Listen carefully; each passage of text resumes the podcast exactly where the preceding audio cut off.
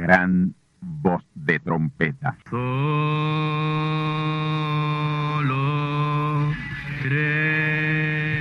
Saludos amigos y hermanos radioyentes. Están ustedes en sintonía con la audición radial Gran Voz de Trompeta, con el mensaje final de Dios al mundo, a la iglesia y a su pueblo escogido.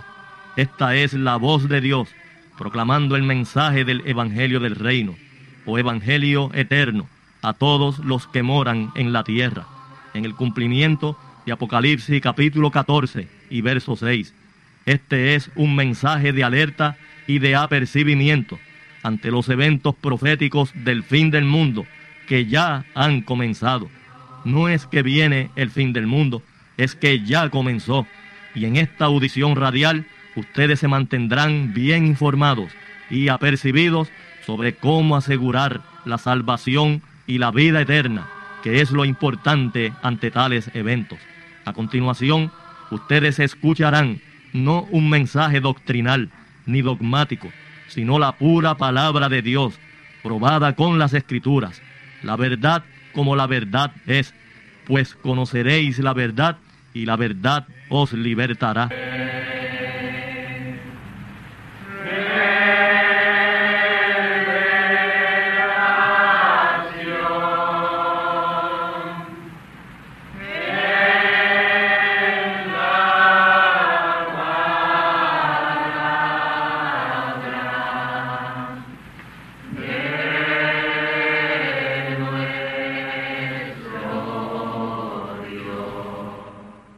Saludos, amados hermanos. Busquemos de inmediato en nuestra Biblia Apocalipsis capítulo 7. Apocalipsis capítulo 7.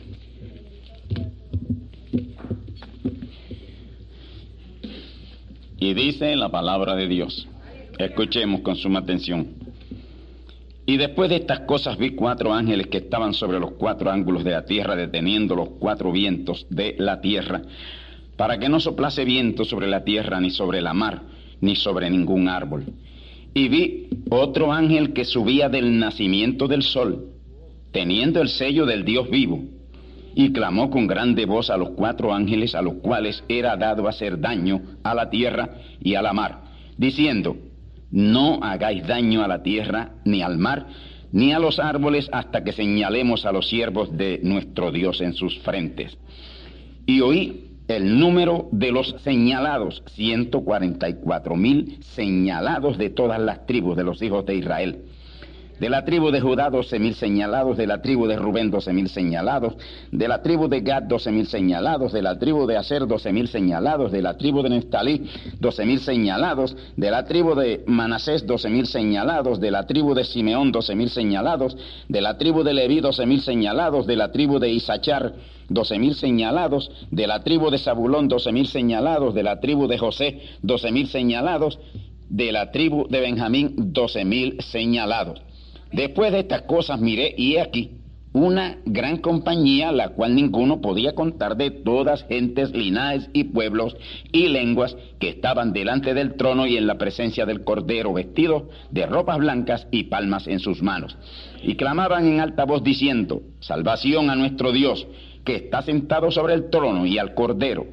Y todos los ángeles estaban alrededor del trono y de los ancianos y los cuatro animales se postráronse sobre su rostro delante del trono y adoraron a Dios, diciendo, Amén, la bendición y la gloria y la sabiduría y la acción de gracias y la honra y la potencia y la fortaleza sean a nuestro Dios para siempre jamás.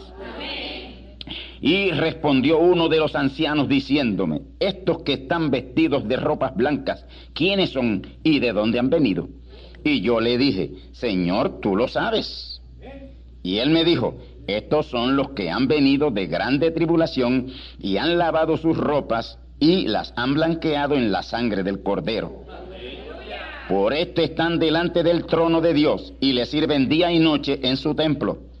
Y el que está sentado en el trono tendrá su pabellón sobre ellos. No tendrán más hambre, ni sed y el sol no caerá más sobre ellos, ni otro ningún calor, porque el cordero que está en medio del trono los pastoreará y los guiará a fuentes de agua viva. Y Dios limpiará toda lágrima de los ojos de ellos. Querido Padre, Señor amado, Dios Todopoderoso, te damos gracias, Señor, en esta mañana cuando tú nos permites estar aquí para iniciar este servicio tan importante. Padre, en este momento yo te pido tu bendición sobre tu pueblo. Bendice esta manada pequeña, Señor. Y que ahora mismo, Señor, tu bendición en la forma de la unción para poder recibir tu palabra esté sobre ellos. Que la misma unción, Señor, que tú pondrás sobre mí, que estoy seguro que la pondrás, sea sobre este pueblo para que ellos puedan, Señor, entender, entender, recibir y sobre todo creer esta palabra que en esta mañana será traída tomamos autoridad, potestad y dominio sobre todo poder maligno. Ponemos bajo las plantas de nuestros pies todo poder del mal. Y ahora, Padre, en mi espíritu, en mi espíritu yo tomo control aquí sobre todo espíritu, lo someto, someto todo espíritu bajo la potestad, Señor, y control de mi espíritu. Toma la rienda, Señor, que ahora seas tú, que no sea yo, usa sencillamente mis cuerdas vocales, pero Señor, todo el equilibrio espiritual lo harás tú en este momento para la bendición en tu palabra para este pueblo. Gracias por todo, te lo pedimos en el nombre que es sobre todo nombre, en el nombre todopoderoso de nuestro amado Señor. Amén. Pueden sentarse, hermano. Gloria al Señor. Así como hoy a algunos se le hará tarde, un día de estos se le hará muy tarde a muchos. Amén. Apocalipsis, capítulo 18 ya de el tema que llevamos. Nuestro tema es Apocalipsis y este es el capítulo número 18. Y especialmente estaré tomando esos versos 9 al 17. Leímos todo el capítulo, pero vamos a especialmente a tomar los versos 9 al 17 ya al final para traer una explicación bien importante sobre esto. Amén. El primer capítulo es una importantísima, me refiero al, al, libro de Apocalipsis. El primer capítulo es una importantísima introducción en la cual se revela de la manera que la revelación sería dada. Y en ese primer capítulo encontramos dos veces la revelación de las tres venidas de Cristo, Apocalipsis 1.4 y Apocalipsis 1.8. Y Apocalipsis 1.10, ya ahí encontramos la identificación de lo que Juan vio y oyó en ese gran día del Señor que nosotros sabemos que el gran día del Señor es el día de la segunda y tercera etapa de su venida. La venida del Señor toma tres etapas, pero aquí obvia manifestar o señalar la primera venida porque este es Apocalipsis. Y Apocalipsis ya es el final. Amén. Bendito el nombre del Señor. Ese gran día del Señor es el día de su segunda venida y su tercera venida. Amén. Luego de concluidas las siete edades de la iglesia. Concluidas las siete edades de la iglesia. Es decir, que ya las siete edades de la iglesia terminaron, concluyeron. No hay más edades de iglesia en lo que a nosotros respecta. Por ahí los denominacionales siguen en edades de iglesia, pero nosotros estamos ya completamente fuera de edades de iglesia y más que eso estamos fuera de dispensación de gracia, estamos ya fuera de era cristiana. Nosotros estamos en el cielo, en la edad celestial, la edad de la palabra. Gloria al nombre del Señor. Y en los capítulos 2 y 3, ahí encontramos el desarrollo de las siete edades de la iglesia, cuyos siete ángeles mensajeros fueron Pablo, Irenio, Martín, Colombo, Lutero, Wesley y Branham.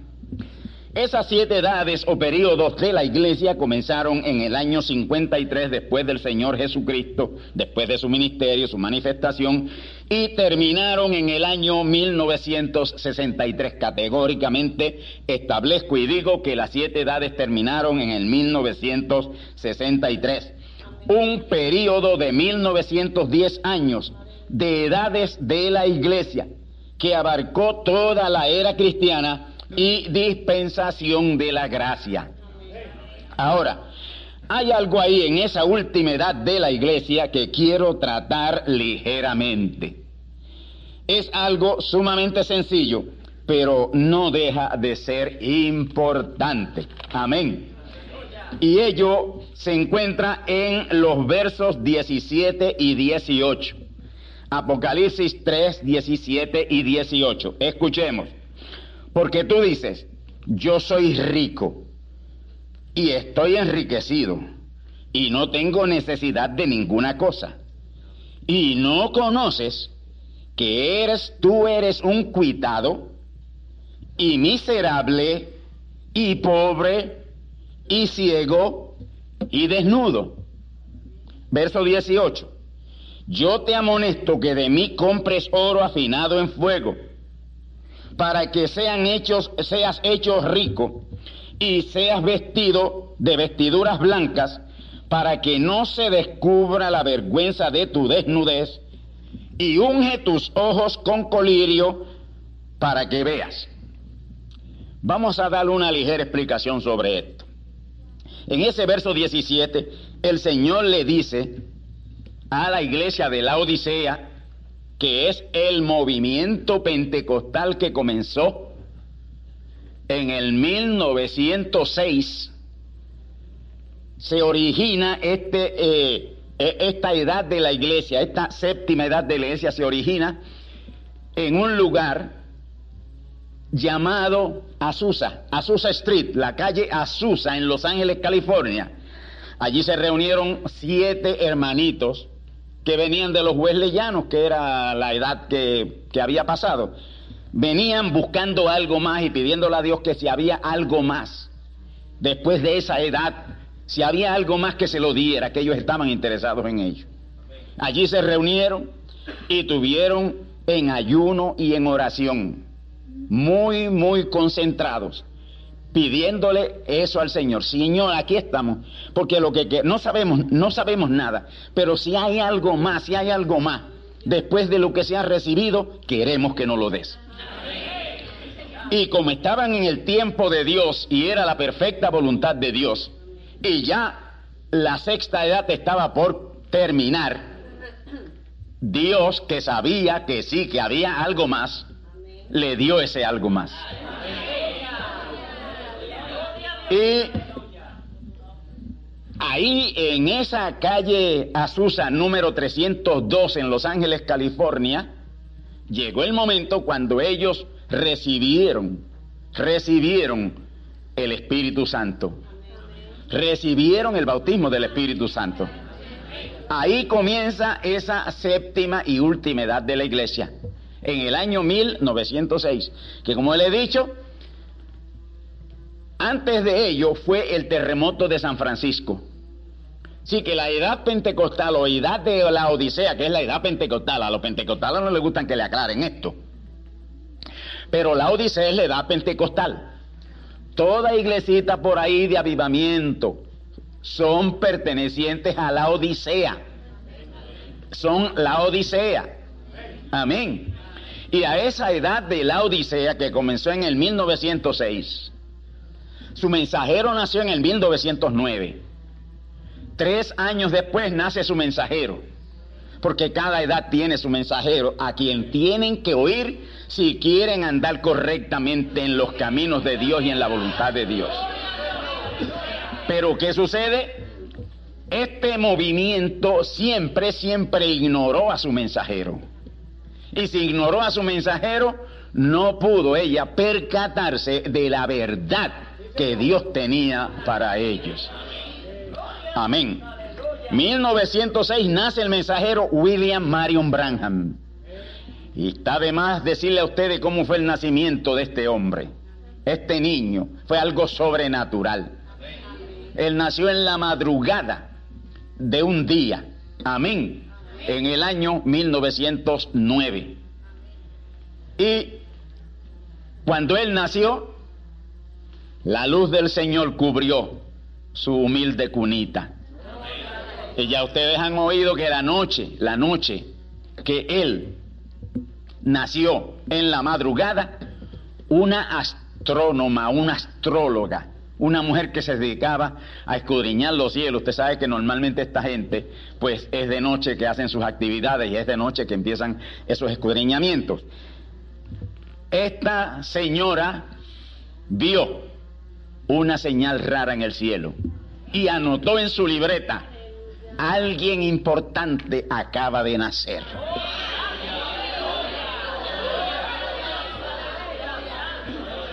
Alguien bien importante, un niño que será un hombre muy importante delante de Dios, acaba de nacer. Oratar. Y lo anotó en su libro.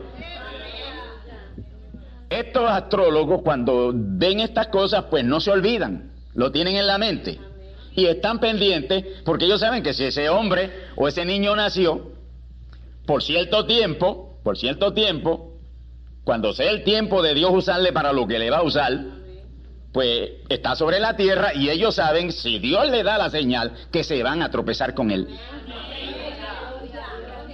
Amén. Bendito el nombre del Señor. Y el profeta mensajero Branham, él era un empleado de la compañía eléctrica en Chicago, allá en, Indiana.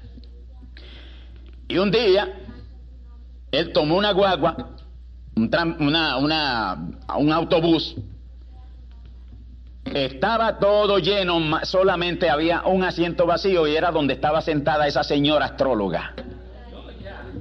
Él con las mujeres, él era muy, ¿sabe?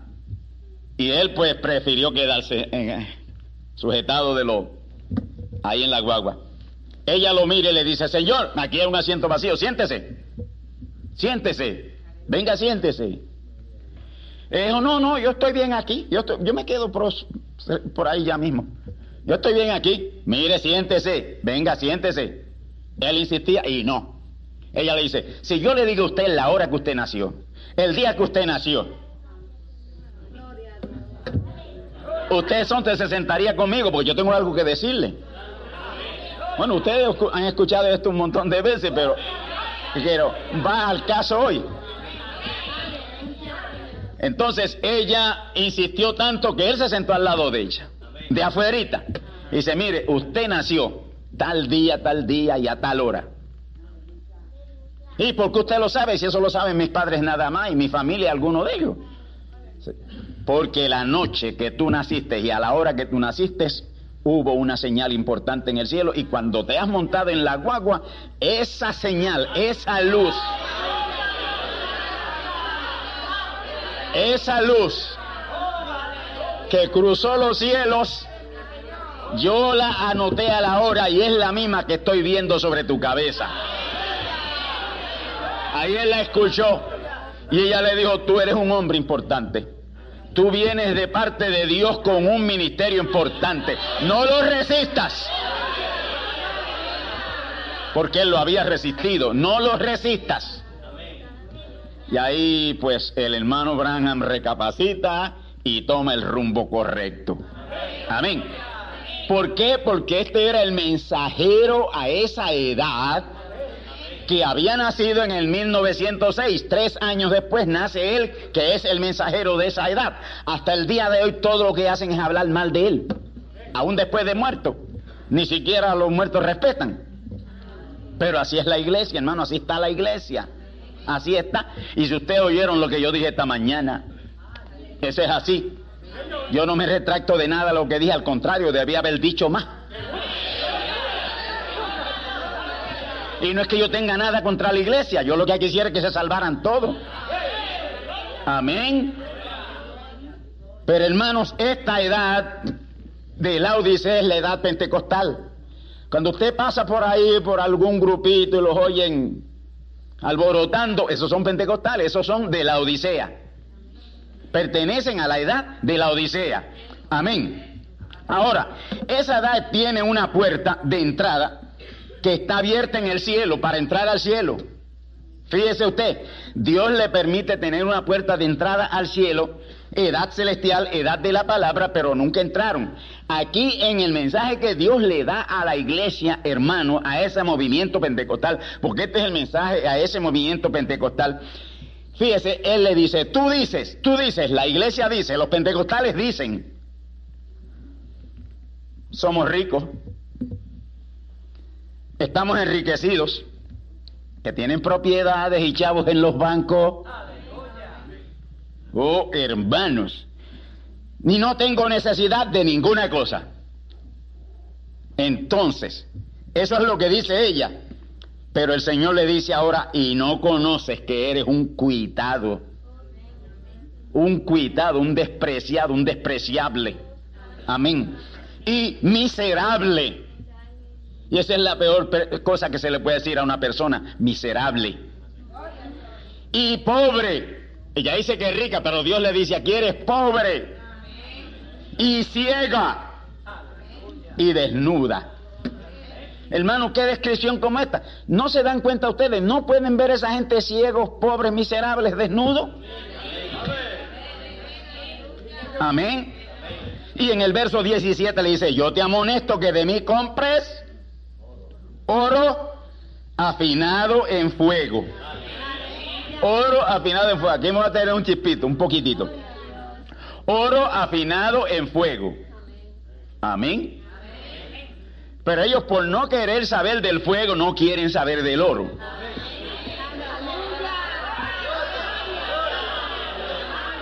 Amén.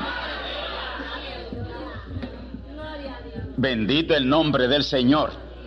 Hermanos, esto está tan y tan claro aquí, más claro que la agua del manantial. Yo te amonezco que de mí compres oro afinado en fuego. Eso nada más podemos entenderlo nosotros que hemos adquirido ese oro afinado en fuego. Usted ha recibido ese oro afinado en fuego. Oro representa siempre la deidad. Siempre oro representa la deidad. Recuerden los tres regalos que le trajeron al niñito Jesús. Oro, incienso y mirra. Oro porque el oro representaba que allí habitaría la deidad. Incienso que sería un intercesor. Amén. Y por casi dos mil años estuvo intercediendo. Amén. El, porque el mensaje y el mensajero es el mismo. Y mirra, amargura. Y si alguien pasó tragos amargos en esta tierra fue el Señor Jesús. Así que, lo que los regalos que le trajeron representaban lo que le iba a suceder en su ministerio. Amén. Y ahora aquí le dice el Señor a la edad de la Odisea que compre oro afinado en fuego. Pero ellos no han querido comprar oro afinado en fuego. Todavía la misericordia de Dios es tan grande que aun cuando rechazan al mensajero que viene para ellos, todavía le da la oportunidad, si quieren subir, pueden subir. Pueden subir. Abran los ojos y compren oro afinado en fuego. El oro afinado en fuego hoy está en la edad celestial. Amén. Pero ya, ya yo sé que se les hizo tarde, hermano. Ya se les hizo tarde. Ahora tienen que esperar que esos truenos emitan sus voces a la parte afuera. Amén. Y que el mundo sea sacudido por el gran mensaje de los siete truenos, que es lo que hemos acabado de leer ahí en Apocalipsis 7, versículo 9 en adelante. Amén. Que es esa misma multitud que nadie podía contar que es el gran gentío que viene a recibir este mensaje. Tienen que recibir el mismo mensaje que nosotros hemos recibido y hacer exactamente con el mensaje lo mismo que nosotros hemos hecho, pero no entran al milenio ni pueden entrar a la santa ciudad. Mire todo lo que se han perdido. Amén. Gloria al Señor. esa edad de celestial es la edad de la palabra, donde todavía Dios les ha invitado a ellos a subir. Y se les invitó a subir en el 1964. Amén. Un año después de haber terminado la edad, la última edad o las edades de la iglesia, todavía Dios en su misericordia le hace un llamado. Amén. Aquí en Puerto Rico. 26 de diciembre de 1964, Dios los llama. Y le dicen, por lo menos empiecen bautizándose bien. Porque ni siquiera bien bautizados han sido. En el bautismo ese simbólico. Comiencen por eso. Hermanos se lanzaron con uñas y dientes. Ministros venían donde mi hermano y hablando conmigo, tenían una furia tan grande en que empezaban a botar la espuma por la boca. Pero una espuma que le tapaba la cara. De la rabia. No me pudieron tocar porque no pueden, hasta el día de hoy no pueden.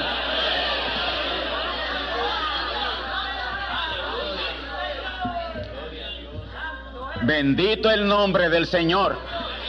Eso fue en el 64, yo estaba bastante joven. Ellos decían así: Mire que un muchacho venirnos a enseñar ahora a nosotros. Pero tienen una retentiva tan pobre que ni siquiera se acordaron que Jesús a los 12 años enseñó a los doctores de la ley. Amén. Y que todas estas cosas Dios las repite. Y rechazaron, rechazaron el mensaje. Ahí lo rechazaron. No se quisieron enterar. Pero la simiente, la simiente abrió los ojos y empezaron a salir de las iglesias, pero la persecución arreció. Y ahí es donde empiezan las calumnias, que si maté un hijo, que me, si me divorcié de mi esposa, que si caí loco, que si estoy en un manicomio, Hermanos, mire, ustedes no se imaginan, ustedes no se imaginan las que yo pasé del 64 en adelante. Solo aquellos que estuvieron conmigo. Amén. Porque Dios me usó para darle la oportunidad de que pudieran subir a la edad celestial, enterarse del mensaje final de Dios. Pero no quisieron. No quisieron. Hasta el día de hoy, pues ya Dios no está tratando con ellos. Tienen que esperar a otra, ahora que los truenos emitan sus voces en público. Porque esto no es para ellos. Podrán aparecer por ahí y estar aquí, sentarse ahí, pero no van a recibir nada, es que no pueden recibirlo. Ya no lo pueden recibir. Así que yo no estoy predicando para ellos. Anoche hablamos lo que hablamos porque hay que echar la red. De todas maneras hay que echar la red. Amén. Porque el profeta mensajero dijo y repitió lo que dijo el segundo ángel de la iglesia, Irenio. Irenio dijo, cuando entre la última simiente predestinada, ahí se cierra todo. Y eso es lo que me tiene a mí todavía tendiendo los testáculos echando la red cuando puedo. Amén. Porque puede haber simiente predestinada. Y es posible que Dios no le permita llegar todavía. Amén. Porque Él ha establecido un tiempo. Y no pueden venir antes de tiempo, pero tampoco después de tiempo. Así que y yo entiendo que debe quedar todavía una o dos simientes predestinadas que tienen que venir. Y uno de mis puntos es, ¿y esos dos del campo, cuándo van a llegar? Y esos son dos simientes predestinadas que van a recibir la unción Moisés.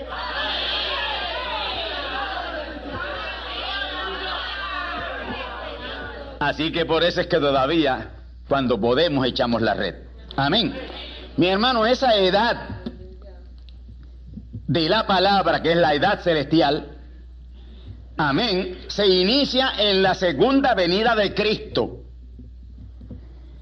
ya terminadas las siete edades de la iglesia, terminadas las siete edades de la iglesia, Cristo hecho carne en ese ángel mensajero es la puerta que se abre en el cielo por lo que hay que entrar o por la que hay que entrar. Yo entré por esa puerta. Yo subí al cielo y estoy en el cielo porque yo entré por esa puerta. Amén. Pero como hay una puerta en la puerta, por eso es que esa gran multitud que aún nadie podía contar, va a tener que entrar por la puerta en la puerta. Amén. Yo entré por la puerta. Yo no tuve problema, yo entré por la puerta. Pero ellos ahora van a tener que entrar por la puerta en la puerta. Por una puerta que hay en la puerta. O quedarse abajo definitivamente para siempre. Abajo en la edad de la Odisea, como, como es que están. Amén. Ahora, el sube acá de Apocalipsis 4.1 es luego de la segunda venida de Cristo. A reclamar la redención. Repito esto, el sube acá de Apocalipsis 4.1 es luego de la segunda venida de Cristo a reclamar la redención en la apertura y revelación de los siete sellos. Apocalipsis capítulo 6 versículo 1 al 17 y Apocalipsis 8.1. Ahí están los siete sellos. Amén, que son los segundos siete sellos. Así que el sube acá de Apocalipsis 4.1 toma lugar luego de que Apocalipsis 6 1 al 17 y Apocalipsis 8.1 han sido cumplidos. La apertura de los siete sellos. Ahora fíjense ustedes la cronología que tiene el libro de Apocalipsis. Apocalipsis 4.1 es después que los sellos han sido abiertos. Y ustedes ven que los sellos abren en el capítulo 6 y en el capítulo 8.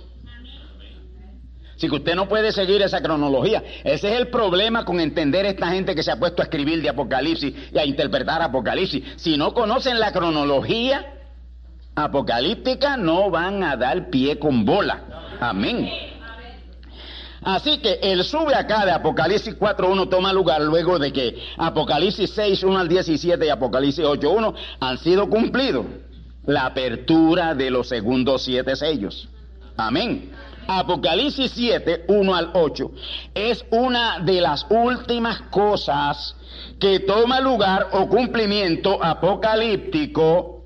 Ahí es que Israel recibe el, el Evangelio del reino al inicio de la grande tribulación. Porque Israel recibe la palabra en los primeros meses de la grande tribulación. Ya se está en grande tribulación. Cuando el mensajero le llega a Israel, Apocalipsis 14, 1, cuando el mensajero le llega a Israel, ya hay, estamos en el tercer mes de grande tribulación o apretura de Jacob. Es el principio y no hay una cosa muy terrible todavía. ¿eh? Porque eso empieza a ponerse peor más adelante de la mitad de los 42 meses de la grande tribulación o reino de la bestia en adelante. Amén. Así que, mis hermanos, es una de las últimas cosas que toma lugar, Apocalipsis 7, 1 al 8.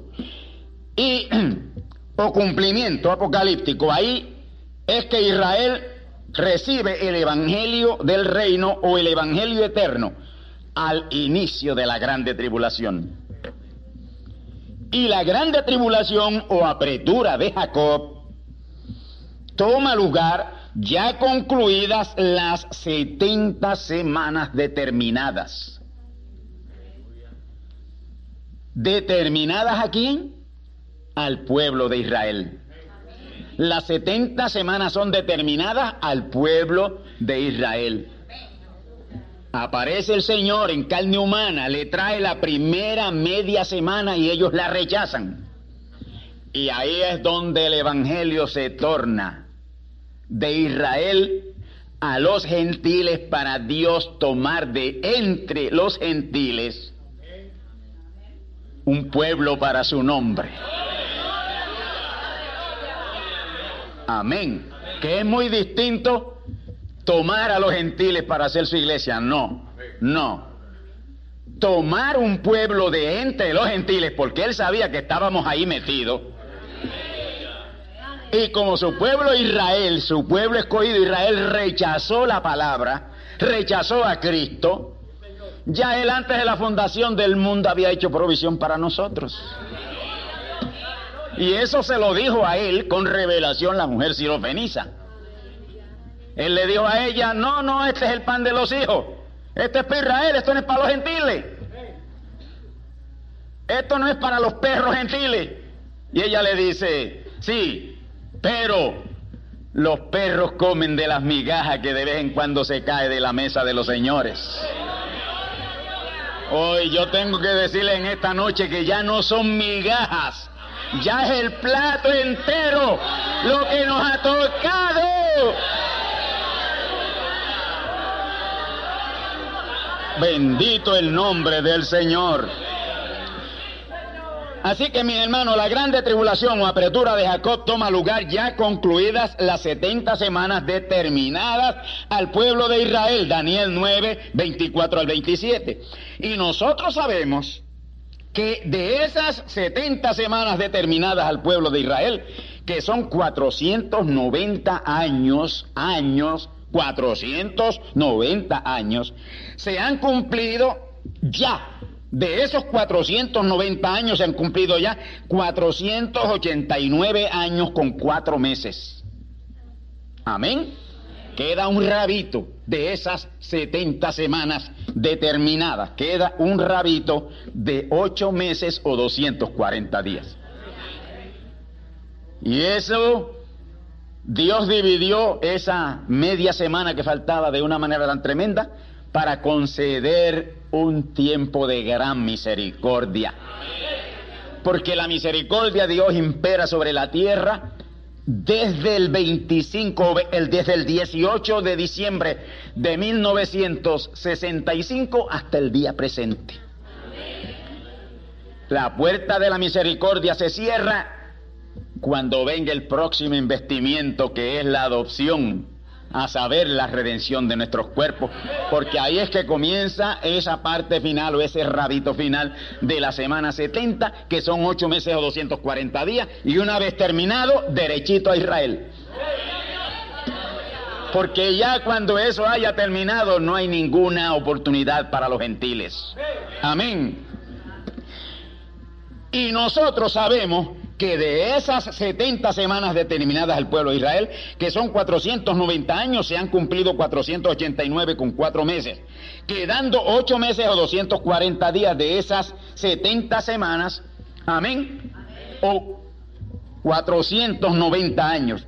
Y es exactamente en el mero comienzo del cumplimiento de esos ocho meses o 240 días que toma lugar la adopción y redención de nuestros cuerpos. Romanos 8:23 y Apocalipsis 10:8, que es la próxima escritura que acompaña a Romanos 8:23, Apocalipsis 10:8. Apocalipsis 10:1 al 7 ya fue cumplido. Apocalipsis 10, 8 al 11 está en proceso avanzado. Amén proceso avanzado de cumplimiento. En, es, en ese aspecto, amén, tenemos decir, que decir que es el mensaje final de Dios siendo ya predicado. El mensaje final de Dios ya está siendo predicado. Y no estamos comenzándolo, estamos ya casi terminándolo. Gloria a Dios. Ahora, hermanos, entre el sexto sello y séptimo sello referente a la cronología apocalíptica, hay algo que amerita una explicación. Vamos a esa explicación hasta donde podamos llegar. Aquí es que vamos ahora a la lectura que hicimos y quiero tomar esto hasta donde yo pueda escritura por escritura. Después de estas cosas vi cuatro ángeles que estaban sobre los cuatro ángulos de la tierra, deteniendo los cuatro vientos de la tierra para que no soplase viento sobre la tierra, ni sobre la mar, ni sobre ningún árbol. Esto Dios lo ha cumplido al pie de la letra. La Segunda Guerra Mundial terminó en el 1945. Desde entonces no ha surgido otra guerra mundial porque esos cuatro ángeles la están deteniendo. Amén. Porque tienen que detener cualquier guerra, y ahora es nuclear, tienen que detenerla. Tienen que detenerla por la importante o el importante sellamiento de esos 144 mil. Amén. Mire, el, el, sitio o la región más candente hoy es Israel. La más candente de todas. Pero no hay problema. Hay cuatro ángeles por ahí. Deteniendo cualquier actividad que pueda que pueda provocar un tercer conflicto armado mundial. Porque estos cuatro ángeles literalmente están deteniendo, son cuatro ángeles de Dios deteniendo esos cuatro vientos. Cuando terminó la Segunda Guerra Mundial, ya hay más vientos, ¿no? Ya hay más vientos. Pero cuando terminó la Segunda Guerra Mundial, lo que quedaron fueron cuatro vientos. Cuatro poderosos ejércitos.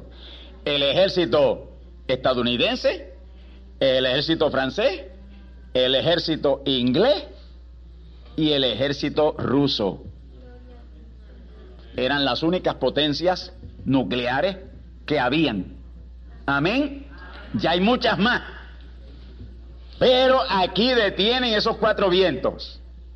Los detienen y han sido detenidos. Han habido escaramuzas como la del Golfo Pérsico y otros lugares más y Vietnam. Pero esos fueron escaramuzas, no conflictos armados mundiales. Porque la promesa es que no sople viento en la tierra sobre ningún árbol, un viento recio, una guerra nuclear sobre ninguna potencia, sobre ninguna ciudad, sobre ningún pueblo. Amén. Entonces el verso 2 dice, y vi otro ángel que subía del nacimiento del sol. Y el profeta aquí dice que ese es el mensajero Israel. El profeta mensajero Branham dice que ese ángel que sube del nacimiento del sol es el profeta mensajero a Israel, ese es el Mesías que le llegará a Israel, subiendo del nacimiento del sol, teniendo el sello del Dios vivo, que es la palabra todo el tiempo. El sello del Dios día no es el sábado, es el domingo. El sello del Dios vivo es la palabra. Amén. Pero hay algunos por ahí que siguen insistiendo que ese sello es un día. Pero el sello del Dios vivo es la palabra. Y lo tiene un ángel. Y no un ángel con alita, lo tiene un ángel mensajero. Un hombre enviado de Dios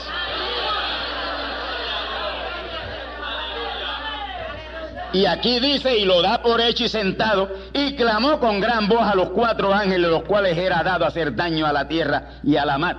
No, era que, no es que los ángeles son los que van a hacer el daño, es que cuando ellos se retiren y digan, bueno, no dejen de, dejen de detener esos cuatro vientos, entonces la cosa se va a formar. Pero mientras tanto, están deteniendo. Y usted va a encontrar también en el Apocalipsis cuatro ángeles que están atados en la cabecera del río Éufrates. Amén. Porque por ahí es que se va a formar la cosa. Por ahí es que se va a encender la tercera guerra mundial, que es la misma batalla del Armagedón. Pues no es diferente. Amén. Y decían el verso 3, no hagáis daño a la tierra, ni al mar, ni a los árboles, hasta que señalemos a los siervos de nuestro Dios en sus frentes. No hagan daño, porque primero es sellado ese pueblo de Israel, esos 144 mil, predestinados para que entonces azote esa tercera guerra mundial. ¿Lo ven claro? No hay tercera guerra mundial ni batalla del Almagedón, como usted quiera llamarla, hasta que 144 mil reciban el mensaje. Por más crítica que ustedes vean la situación, sea donde sea, no habrá tercera guerra mundial. Que de hecho es inevitable. No hay quien detenga la tercera guerra mundial. Porque está en Ezequiel 38 y 39, Joel capítulo 2, Apocalipsis capítulo 9, que es el ay que es el primer ay en Apocalipsis 9, el ay de la tercera guerra mundial. Y en el capítulo 16 de Apocalipsis también. Es inevitable. Cualquiera que le diga a usted que no habrá tercera guerra mundial, dígale, estás mintiendo. No tienes entendimiento, no conoces nada de nada. Es inevitable. Pero yo tengo buena noticia para ustedes aquí en esta mañana. Cuando esa tercera guerra mundial se pelee, ya nosotros estamos en cuerpo glorificado.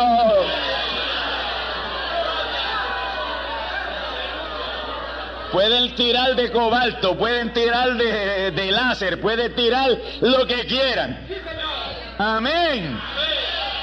Que cayéndonos encima de la cabeza nos sacudiremos el polvo. ¡Qué garantía! ¡Qué garantía, manada pequeña!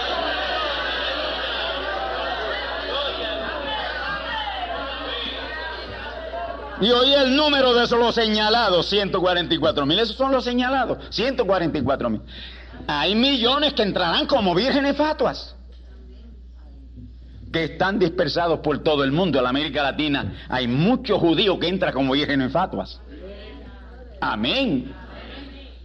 En el mundo entero hay millones y millones de judíos que entran como en fatuas, pero estos entran como simiente predestinada de Dios y estos estarán siempre con nosotros en la santa ciudad de Jerusalén. Próxima semana escucharán ustedes la segunda parte. No dejen de escucharla.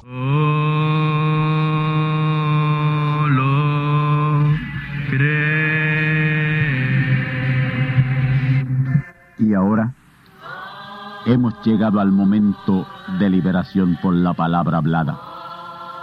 No por oración no oramos por enfermos, hablamos la palabra. Jesús nunca oró por un enfermo. Él dijo la palabra. Él habló la palabra. Y la palabra fue enviada. Y curó los enfermos. Resucitó los muertos. Limpió los leprosos. Abrió ojos a ciegos. Oídos a sordos. Desató lenguas a mudos y la buena noticia hoy es que Él es el mismo, antier, ayer y hoy. Lo que Él hizo antier y ayer por otros, lo puede hacer hoy por ti. Tened la fe de Dios. Al que cree, todo es posible. Cree solamente y te será hecho.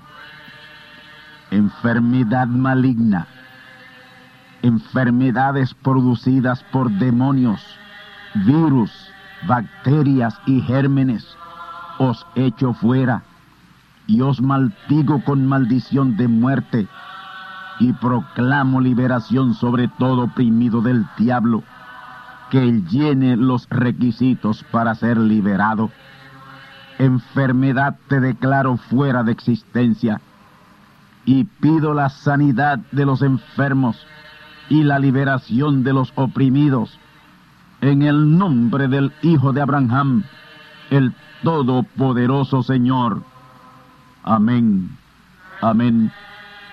La palabra ha sido dicha, la palabra ha sido hablada y tú estás liberado Da gracias a Dios por tu liberación y ve y cuéntale a otros lo que Dios ha hecho por ti.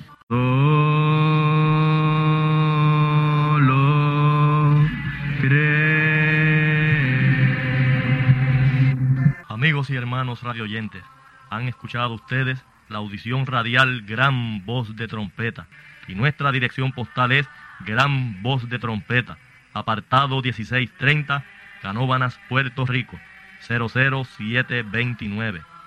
Una vez más, Gran Voz de Trompeta, apartado 1630, 1630, Canóbanas, Puerto Rico, 00729. Les invitamos muy cordialmente para que escuchen estas conferencias proféticas y sean apercibidos ante los eventos del fin del mundo que ya comenzó. Les deseamos pues ricas bendiciones en Cristo el Señor. Amén.